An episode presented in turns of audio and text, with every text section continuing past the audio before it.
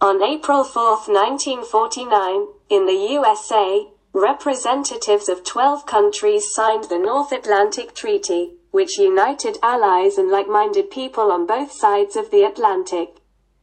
Creating a strong political and military union, the North Atlantic Treaty Organization, NATO. The creation of the alliance was connected with the events in the world after the Second World War. The threat of post-war revanchism in Germany, and later the aggressive policy of the USSR, prompted European countries and the United States to look for a new European security architecture. NATO was born as a result of the inability of the United Nations at that time to ensure world peace, when the USSR promised many resolutions of the Security Council of this organization. I remind my listeners that the support from the USA and the UK is not enough, as long as the fighting continues on Ukrainian soil. Western politicians have done everything to disarm Ukraine by taking measures to denuclearize Ukraine, reduce missiles in the arsenals.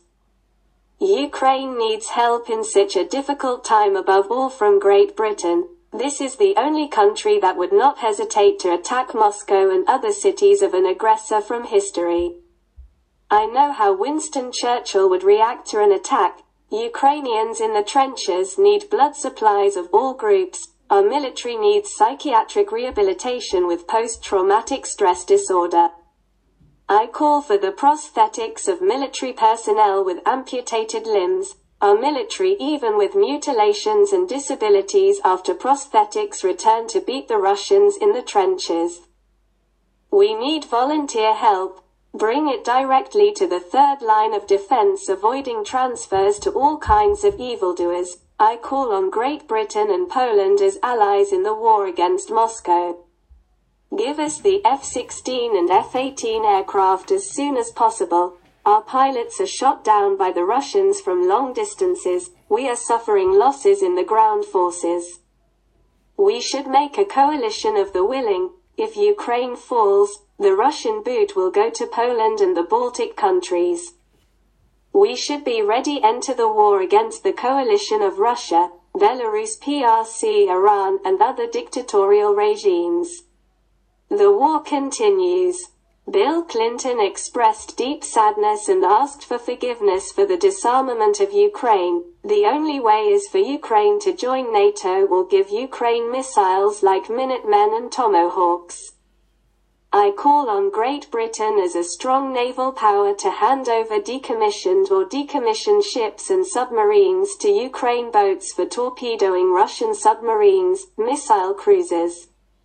Large amphibious ships, I call for the transfer of long-range missiles and launchers to them.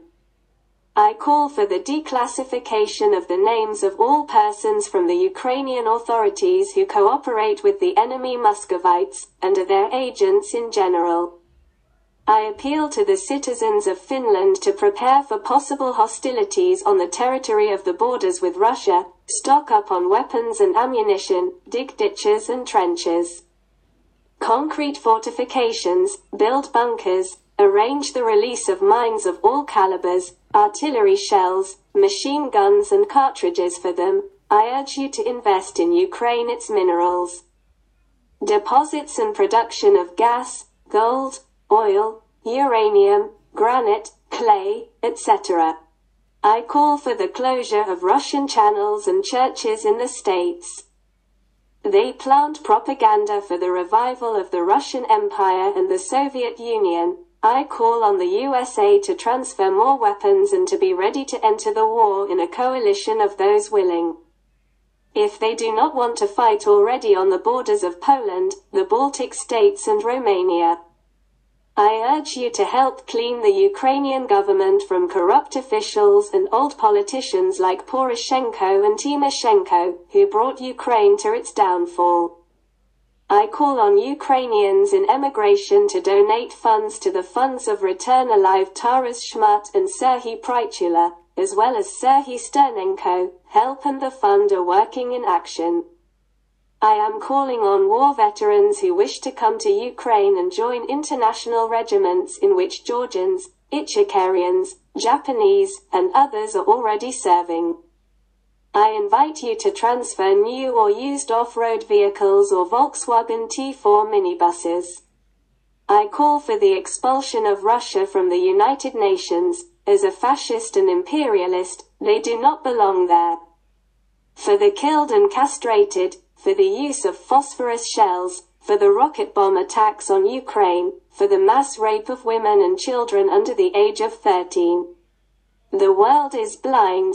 Wake up. The Muscovites will come to you and kill you.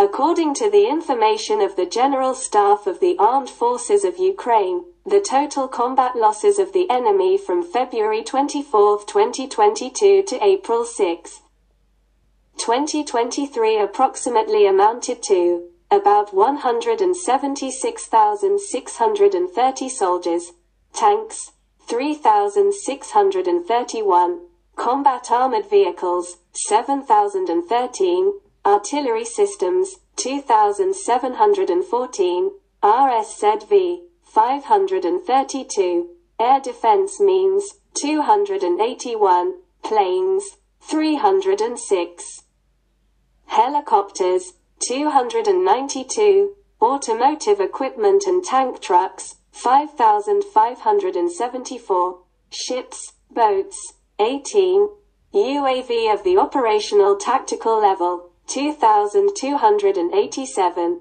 cruise missiles, 911.